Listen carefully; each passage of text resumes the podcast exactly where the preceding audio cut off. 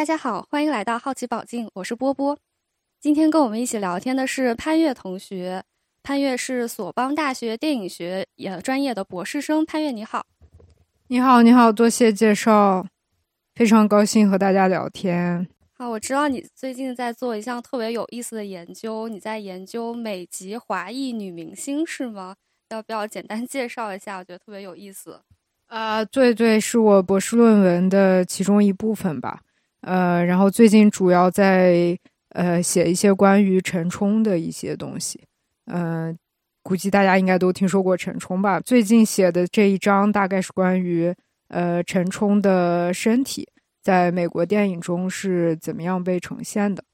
这样子，呃，其实我在听你说之前，我还不知道陈冲是一个美籍华裔女明星哦，就是在我印象中，她好像更加是一个中国的女明星。就是在他的这个影视作品，比如说你说他的身体中就有什么，比如说美国的因素在其中的体现呢？我不是很了解。呃，其实他是美籍华人啦，因为呃大家都知道他曾经在中国，他十六七岁的时候在中国演过非常重要的一个电影叫《小花》，然后非常著名，基本上我们的父母一辈没有人无人不知，无人不晓。然后后来他在二十一岁的时候，十九二十岁的时候，因为他父母移民去美国，所以他就也去。呃，当然当时他在中国已经是家喻户晓的大明星了，但是在美国还没有人知道他。当然，然后他去了之后，就呃努力的试图融入好莱坞。然后那个时候当然很难，对于一个华裔的女演员来说，嗯，他当时。他演了很多就是那种没有台词的角色，然后后来他得到的第一个非常重要的在好莱坞的角色是在一部叫《大班》的电影里，呃，然后这部电影呢，当时就是引起了非常大的一个风波，因为因为这部电影主要的故事是一个英国殖民者和一个呃中国的妓女的一个爱情故事。呃，其中的一些呃性场面非常的多。这个电影后来是一个好莱坞大制作那种好莱坞大片。之后这部电影呃在美国制作完成以后，呃因为中国观众看到了，然后中国观众很情感上很难接受这个这个电影，因为他们觉得，呃，在他们心目中陈冲是那个小花，是就是什么人的妹妹，什么人的女儿这种的清纯的女孩的形象。呃，他们很难接受说陈冲去演这种角色，而且和一个英国人。呃，中国观众就非常愤怒。当时陈冲在陈冲的传记里，嗯，他有他有说，他有谈到这一段。当时这部电影被中国观众看到以后，很多的人给他就是还住在上海的呃姥姥姥爷爷奶奶去写去一些信，然后去说这个事情真的是很难接受。然后从此以后。呃，他在好莱坞的一个角色选择上面，就，嗯，就会非常注意对他身体的一个，就是他会在拍戏之前要和一个剧组签一个签一个合同，然后类似说，呃，如果有性场面的话，能表现呃哪一部分我的身体，哪一部分绝对不能表现。然后我现在专门写的这一章是关于一部电影叫《金门大桥》，呃，没有什么人知道这个电影，但是。但是这个电影很是个很很不错的电影，然后呃很好的电影，在这个电影里有一个性场面，呃是，但是在这个在这场戏里面，我们只能看到一个陈冲的一个背部，呃就是在最终的成片里，我们只能看到背部，但是实际上这个呃这个镜头的背后也有一场风波，在陈冲的传记里，他又谈到说，呃当时。拍戏的时候，他们是签了一个合约，就是只这个里面只能拍他的裸背的。但是，呃，在拍摄的过程中，他在意识到说导演可能和摄影师可能偷偷的转了那个摄像机，然后他并不知道说到底那个抓到了什么画面。但是这个显然是不符合他们的一个合约的。当时就非常愤怒，然后打给了他律师，然后去协调这件事情。但是最后成片上，我们是只能看到一个背，所以我们永远也不知道当时，呃，到底抓到了什么。呃，但是这个很有意思的一个点就是，当我们看到这一个背的这个镜头的时候，呃，结合我刚刚所讲的所有这些上下文，然后我们就会发现说，实际上两方面的一个妥协。一个协商和一个最后妥协的结果。因为呃，好莱坞，呃，美国人其实他们试图在陈冲身上寻找的是他们所想要看到的亚洲性，呃，一些异域风情，然后异域风情并且带有情色的色彩的一些呃亚洲性，这是他们试图在一个中国女人的身体上寻找的东西。呃，但是这个对于中国的观众来说是很难接受的。呃，然后所以陈冲他自己夹在这个两两者之间，嗯，他必须去呃处理自己在好莱坞的一个身体的问题，然后最后达成的妥协就是这样一个背。我觉得这个背很有意思，因为它嗯同时是一种妥协，也同时是一种拒绝，因为它最终是一个是一个裸背，实际上是一种对美国人镜头的妥协，但是一个背显然是一个拒绝，就是拒绝美国人对他的。一个观看，嗯，对他身体的一个色情化的观看，这就是大概我最近在写的一章吧。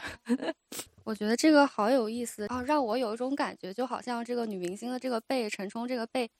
好像不是她自己长的，就好像是这个中国观众和美国观众就共同的期待给她给塑造出来的这样一种感觉，可以这样理解吗？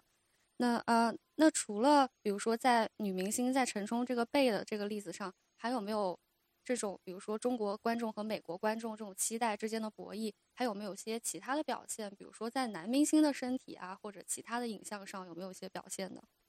呃，在男明星的身体上有很多的表现，然后，呃，这个就更有意思了，因为因为在美国电影中对中国男性的塑造，嗯，就是有史以来有好莱坞有史以来。嗯，到现在对中国男性的一个塑造是可以说是，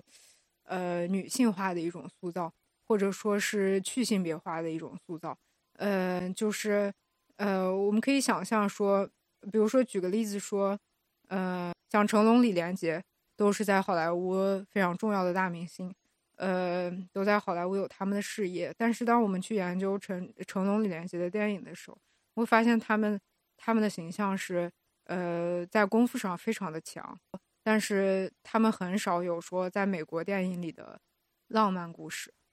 呃，美国电影中对他们的塑造基本上是一种，嗯，比如说我们看到《尖峰时刻》里面，成龙非常的强，在功夫方面，他他有一个搭档，然后是那个警探，然后是这个非非洲裔的男演员演的，呃，然后和他们俩就形成了一个鲜明的对比。这个非洲裔的男演员，呃，走到任何地方都是呃对女人充满了兴趣。他们俩有有在《尖峰时刻二》里面，他们俩有走进了一个香港的一个呃浴场，然后然后这个这个非洲嗯美籍非裔的这个男演员，呃这个角色就对里面的呃漂亮姑娘充满了兴趣。然后成龙的这个角色就是只在乎只关心任务。只关心工作，然 后心中只有工作。呃，然后成龙在《尖峰》，成龙的角色在《尖峰时刻三》里面和一个另外一个白人女性角色有一些暧昧的情愫，但是成龙的角色最后被塑造成一个他因为太害羞，然后他没有办法跟这个这个女生去表白。呃，然后是这个女生对他主动的，就是亚亚洲男性基本上都塑造成这种形象，就是。嗯，对女生非常的不在行。那我觉得挺有意思的，因为我原来觉得啊，好像像成龙、李连杰这样，他们都是英雄的形象，好像啊非常的男性化呀这样子。但实际上他们是这种工具人的形象，是吗？就工具人的英雄。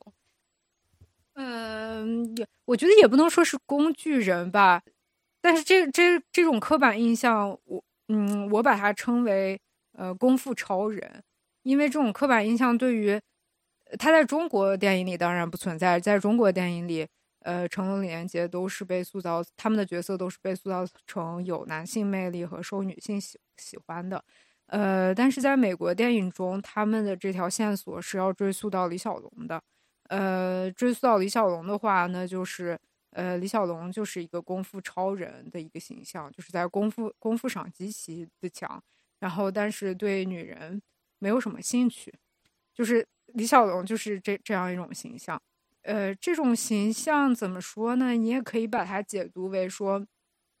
你也可以把它解读为说，呃，功夫练功夫需要修炼，需要禁欲这种这种感觉。然后你也可以把它解读为说，就是就是中对中美国电影对中国男性的一种女性化的塑造，因为呃，它的本质问题是好莱坞呃背后的主流视角是白人男性。对于白人男性来说，他们看陈冲，看一个亚洲女性的身体，当然是一种带有情色化的观看。然后，对于一个亚洲男性来说，当然是希望他，呃，不要威胁我们。这这反映了，呃，好莱坞背后从始到终一直都是那个白人男性精英视角。这样子，就你说到这种好莱坞背后，它是一个白人男性的精英的视角。然后我知道你的博士论文做的也是呃美国电影中的唐人街的这样一个意象，也是一个中国的元素放在一个好莱坞的这个美国白人男性精英的视角中看他是怎样看待这个事情的，是吗？也是遵循着类似这样一个思路。所以那我就想问一下，你刚开始的时候是为什么会对这个感兴趣呢？你想搞清楚的是唐人街里的什么问题？嗯，其实我研究的就是一个关于视角的问题。呃，我一开始对唐人街感感兴趣，呃，是是出于非常简单的原因，因为呃，美国电影里面的唐人街实在是太多了。就是好莱坞电影里面，如果我们看看好莱坞电影，看只要有足够的观影经验的话，呃，从二三十年代的黑色电影，然后一直到呃，一直到波兰斯基的《唐人街》这部电影，一直到近期的电影。就是从始到终，它都一直存在，而且非常非常多的在好莱坞电影里有不同的唐人街的图像，有那种非常阴暗的，然后也有，呃，比如说在《银翼杀手》科幻电影，然后有这种未来感的，就是有各种各样的唐人街的图像存在，嗯，太多了，嗯，所以我就产生了一个非常简单的问题，就是我想知道它为什么这么多，然后为什么能持续。呃，贯穿整个电影史的长期的存在，然后，那么我觉得它既然这么长期的存在，呃，那我们可以假设说，嗯，美国美国电影需要唐人街的影像，然后有一种必须性，呃，那么我就想知道说这种必须性是从哪儿来的，然后为什么，然后唐人街到底对对美国电影对美国观众来说意味着什么？这大概就是我想搞清楚的东西吧。一开最最一开始，然后。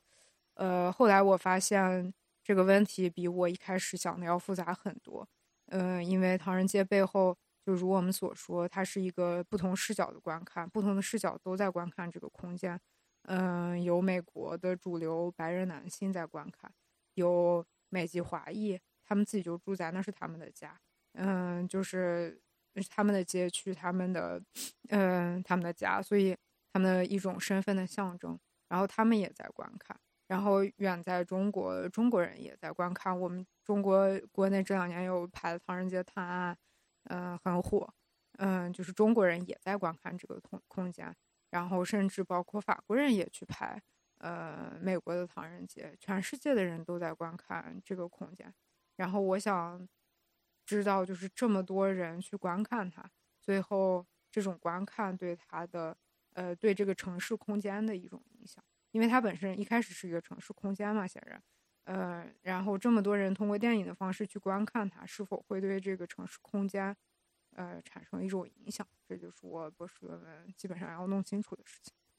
那比如说，呃，像你刚才所提到的，美国好以好莱坞为代表的这样一种力量的观看，和比如说他们本地的啊美籍华裔生活在那里的人对他的观看，以及我们。啊，在中国本土的人对他们的观看会具体有什么不同呢？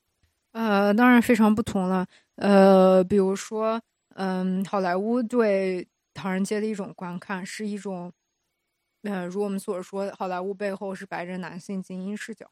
嗯，那对他们来，对这个白人男性精英视角来说，嗯，美籍唐人街是一个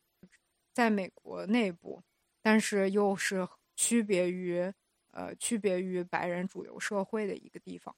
呃，然后他就在会在不同的时代背景中会呃承担不同的功能。比如说在黑色电影，呃，黑色电影里，它承担的就是那个呃犯罪街区的功能。然后这个地方有很多的黑帮，有很多的，嗯，有很多的犯罪，然后有呃有卖淫等等这赌博这些事情。因为黑色电影需要这样一个犯罪空间，呃，所以在黑色电影里，这个街区就承担了说它它代表的一种存在于美国内部的，但是是一种呃意志的一种势力，嗯。然后，当我们要解释说啊，美国内部现在好像存在一些问题，呃，那这个问题是从哪儿来的呢？从唐人街来的，呃，因为它不可能，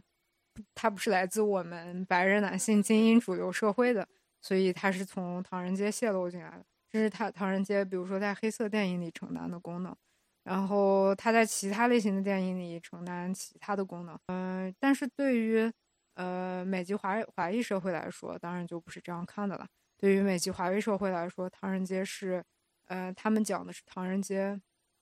真正的历史，比如说，呃，移民，呃，移民的美国梦。比如说，唐人街对于，呃，美籍华裔移民来说是一个美国梦的具象化，因为是很多人怀着美国梦到了美国，然后驻扎在这个地方，嗯，所以是他们对一种生活的美国生活的向往、希望。然后凝聚成了一个街区，嗯，这是对于美籍华人来说的。这个中间当然这两者的和和好和好莱坞相比，这两者之间当然是冲突的。所以，呃，所以他在美国荧幕上多年一直存在这样一个可以说是冲突或者说对话。哎，那你就提到了这么多视角，包括在美国，它社会内部它也有这么多视角。那我提一个抖机灵的问题，就比如说，哎，你作为一个中国人，然后在法国做博士，然后研究美国电影中的一个中国元素，哎，你自己的这样一种多元文化的视角在里面，会对你的研究啊，在对你看这个意象的时候，会造成什么影响呢？呃，这个我觉得就是非常有意思的是，比如说我刚刚说到，不仅不仅美国人，不仅美籍华裔，不仅中国人。其实世界各地的人都在观看唐人街这个空间，呃，是因为我觉得，为什么会为什么比如一个法国人会对会对美国的唐人街产生兴趣？嗯，这可能从这个背后我们能观观察到的是一种这个世界的趋势，呃，我们当今世界的一种趋势，这个趋势就是呃人的流动和人的身份的多元化。嗯，就是这种这种主流的趋势，然后反映在唐人街上。比如说，一个一个法国人观看唐人街，对他来说，唐人街什么？对他来说，唐人街是一个呃旅游街区，然后有有有趣的文化呀，然后有食物呀这些的，是是一个旅游街区。然后对他来说，去这个地方是一种是一种漫游，是一种漫步，然后这种这种感觉。当今世界就是每个人身上很多人。都是处在这种多元文化的，嗯，多元文化和复杂身份的这种这种情境中，嗯，然后在在这种情境中，唐人街反而成了一个多元文化、多重身份的一种一种象征。它是一种灵活身份灵活性的象征。我在法国，然后研究唐人街，呃，一个人可以在世界任何一个地方研究研究这个东西，嗯。呃，这可能代表了我们这个是当今世界和未来未来的一种趋势吧。就是我没有必要在中国研究中国，也没有必要在美国研究美国，因为所有人都在流动。啊，你说到这个多元文化，还有这个每个人的复杂身份，我觉得我们可能多多少少都是吧。我们身为暂时旅居在国外的这样一个中国人，在就不仅仅在看电影的时候，在更广泛意义上的观看，在看待生活中各种事物的时候。也是肯定会免不了带着我们自己的这样一种多元文化的视角的。就其实我刚才在听你在讲陈冲的背的这个故事的时候，就让我啊，尤其是在听你讲他背后那个各种观看的力量，他博弈的这个复杂的过程的时候，就特别的有感触。就啊，我自己就是因为尤其一两年之前，就疫情刚开始的时候，那个时候我能够感觉到我自己脑子里各呃不说各种，就是至少是两种文化。看待着同一件事物的时候，它的不同在我脑子里的这个，啊搏斗博弈的这样一个过程，那个时候我就会感觉到啊，我的脑子里就像装了两个操作系统一样。然后一个是中式的操作系统，是我中国的这个啊社交媒体，然后家人朋友给我塑造出来的。另外一个是呃在这边的这样一个操作系统，是我这边直接的生活环境塑造出来的。然后当你在生活中遇到一个呃特别具体的抉择，比如说我要不要戴口罩，要不要出去吃饭这些事情的时候，啊每一件事情好像都会让你在这两个操作系统中就来回跳转。就这种感觉，对，就让我的大脑这个主机感觉损耗很严重。就你自己会不会也有这种就是在撕扯的感觉？还是说你的这个多元文化视角对于你来说是启示更多一点呢？我明白，完全明白你说的那种在撕扯的那种感觉。呃，但是我觉得最后的话，多元文化对我们来说是财富。呃，就是因为。呃，因为最后我们肯定要在每一个具体的事情上做选择，要不要戴口罩，呃，然后用筷子还是用刀叉，嗯，然后吃什么喝什么，呃，每天的每一个日常的选择都要面临这个，呃，最后我觉得每个人在这种多元文化中会形成一个自己吧，就是最后你为什么你为什么戴口罩或不戴口罩，为什么呃为什么吃这个不吃那个。嗯，最后的那个选择是因为你是你自己，然后当然你你会受到，嗯，自己你会受到生活过的、接触过的文化的影响，然后最后你你做出每一个选择，当然是为了自己的好处。嗯，所以我觉得多元文化意味着不同的思考思维方式。呃，当在一个文化里面这条路走不通的时候，就跳到另外一个文化的思维里面去看一下，可能就。走得通了，嗯，当在一个文化里一件事情想不开的时候，在另外一个文化里就很想得开，所以，所以我觉得这件事情只要积极的看待它，最后它就是一件特别积极的事情。多元文化，嗯，最后是我们这些多元文化中的人的一种财富吧，在对我来说是这样。嗯，那我觉得可能我们刚才这样一种多对多元文化的讨论，就多元文化在我们生活中。要怎么看待它这种讨论，可能也算得上是一种，呃，对刚才观看的这样一种讨论的生活化一种泛化。因为本来观看这个概念是你们电影学或者传播学的这当中一个比较专业化的概念嘛。然后现在可能在生活中的讨论就越来越多了嘛。比如说我们刚才会讨论到说，我们自己在生活中带着自己的多元文化的背景，怎样去看待这些事物。还有一些就更具体的讨论，比如说现在大家经常会说到男性凝视呀，然后包括呃最近有一些很多事情引发出来对于审美霸权的这样一些讨论。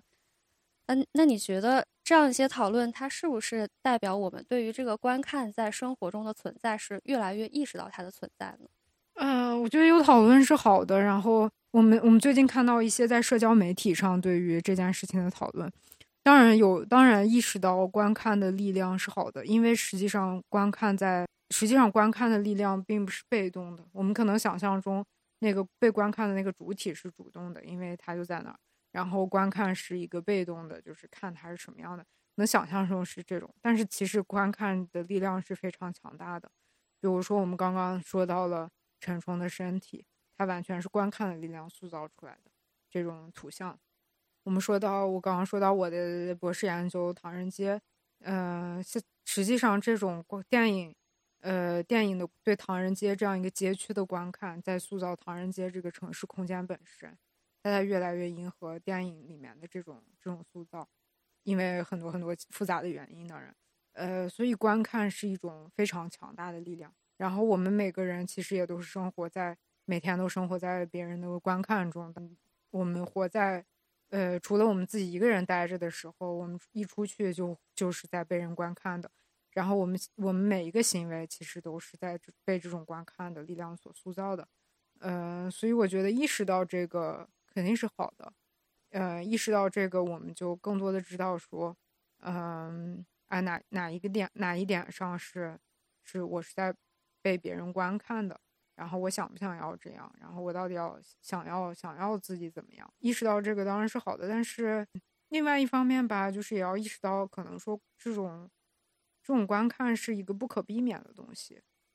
就是他者即地狱吧，你不可能避免他者对你的观看，所以我觉得没有必要说说 overreact，没有必要过度反应，它就是一件很正常的事情，我们值得去对它进行一种批评式的讨论和反思，嗯，但是也不要说，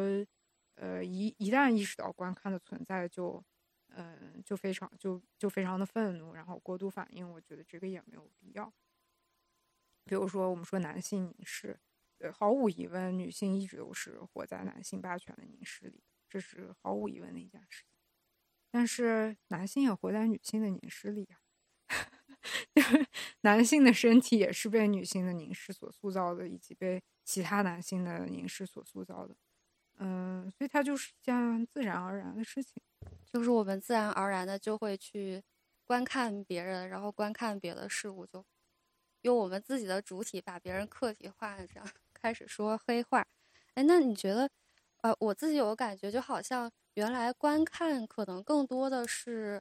比如说明星的特权，尤其是在公共空间里面被观看哦，因为好像只有明星才能够把自己的形象搬到大荧幕上嘛。那现在大家有了很多社交媒体，有了很多啊可以及时拍摄自己的工具，大家都可以就很便捷的把自己的影像传到公共空间里去，变成大家观看的对象。这个是不是也造成了就现在观看在我们的生活中越来越多，就好像无处不在。嗯，我觉得观看一直都是无处不在的，就本来就无处不在。但是你说的这个点好有意思，就是呃，因为实际上，呃，比如说我把我的一个影像发到社交媒体上，呃，是我主动要求被观看，呃，我主动把自己呈现在那儿，然后。嗯，一个人打开我的 Facebook，他只要是我好友，他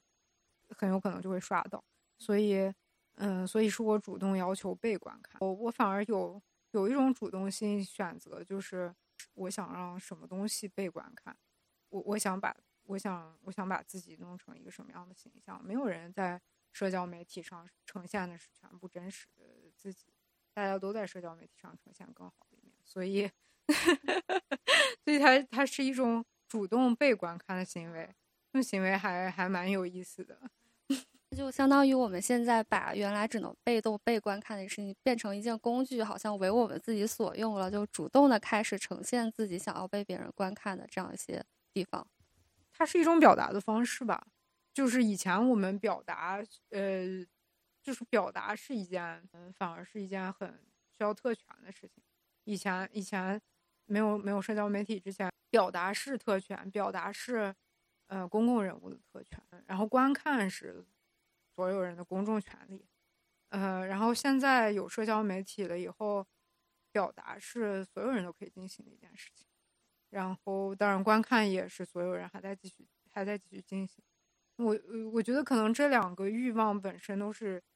这两个底层的欲望本身都是一直存在的吧？因为，嗯，说我们电影电影从我们电影学的角度来说，呃，电影这个东西它能产生，它能存在，就是源于人去观看，想要观看别人的欲望。嗯，有的有的地方被翻译成窥视，嗯，因为确实电影的镜头是一个窥窥视，呃，然后它我们看电影观影的一个行为是灯都关了，所有人在黑暗里，然后你去看一个荧幕。是是一个特别私密的行为，就是它不是一个光天化日的行为。嗯，其实我们所有人都有这种想要窥视别人、观看别人的一种一种欲望，所以电影这个媒介才能产生，并且壮大，并且现在如此有影响力。所以说，我们每个人都有一种观看和窥视的一种一种欲望，每个人也都有想要被观看和表达的欲望吧。这两个是一起存在的。哎，那如果这样说的话，我觉得你作为学习电影的人，你是不是这个想要观看别的东西，想观看别人的生活或者观看别的世界的这个欲望特别强烈的？有吧？因为我以前是编剧，就是我在来法国之前，在在中国做了很多年编剧。嗯，那出于我的职业要求。我也我也非常需要去观看别人，去研究每个人。我走在路上就会成为我，这成为我的一种本能。就可能我走在路上或者在地铁里任何地方，就是想要去看人的那种状态，然后猜测他是从一个什么样的生活里走出来，呃，带着这种状态走到这个空间里。哎，那我觉得像你看过观看有这么多的观看体验，也有很多观看电影的体验。那现在对于你来说，还有什么能够让你真的觉得耳目一新？哎，好特别的这样一种观看体验吗？可以分享一下吗？你说到这个问题的时候，我不知道为什么，我想到的是，我上个星期去了一个 VR 的一个节，在在就在巴黎，然后。有一个 VR 节，就它会虚拟现实嘛，它给你戴上一个那种眼镜儿，有点像游戏一样，但是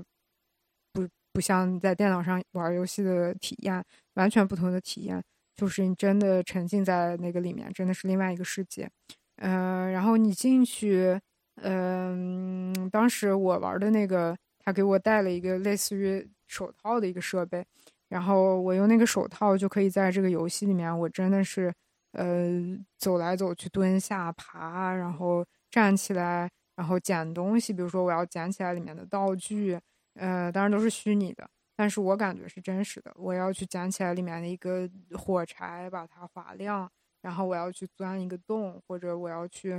认识里面的一个人，或者是呃，里面的一个火山突然喷发了，就是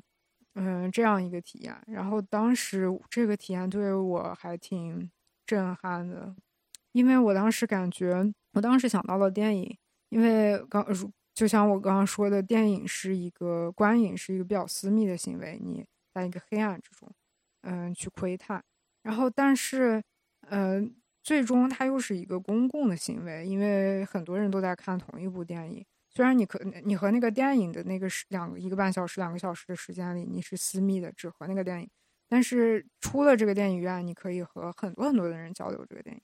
但是 VR 是一个真的完全你一个人的事情，就是我真的完全一个人在那个世界里，嗯，然后所有的好的坏的东西都是我一个人去经历，完全是我一个人，嗯，然后我当时在，我当时对这个体验特别的印象深刻，因为我当时在那个游戏世界里，我就在想，嗯。也许我不知道，没有太深刻的反思，但是我在想，也许这种媒介的更新，嗯，从电影是大荧幕，然后到电视是小荧幕，然后到 VR 是这种眼镜儿一个人，也许随着这种媒介的更新换代，我们在进入一种越来越，嗯，怎么说，孤独的，嗯，每个人都是自己的一种一个世界里，人越来越一个人去看一个东西。呃，你不能也没有欲望去和别人分享，因为别人没看。啊，这个体验就特别有意思，让你觉得好像人的观看是越来越孤独了，这个观看的公众性就越来越少了，这样一种感觉。啊，那如果这种媒介的更新换代，比如说有一天会替代我们现在电影的这样一个位置，那你作为电影从业者，你会怎么想？嗯，首先我不相信电影会被替代。你说什么我都不信，就是我不觉得电影会被替代，但是我完全相信说，呃，游戏或者说 VR 这种呃新媒介的潜力，包括手机也是。实际上，你看，我们从电影转到电视，转到手机，屏幕越来越小，然后参与观看的人越来越少。手机其实就是你很私密的一个极其私密，你不愿意你的手机被别人看。就是你极其私密的一个一个事情，我觉得可能我们会越来越孤独，嗯，但是电影会一直存在。今天结束语就是我们可能会越来越孤独，但是电影会一直存在。好，谢谢潘越，也感谢大家的收听。如果你喜欢我们的话，别忘了关注我们哦。我们下一期再见。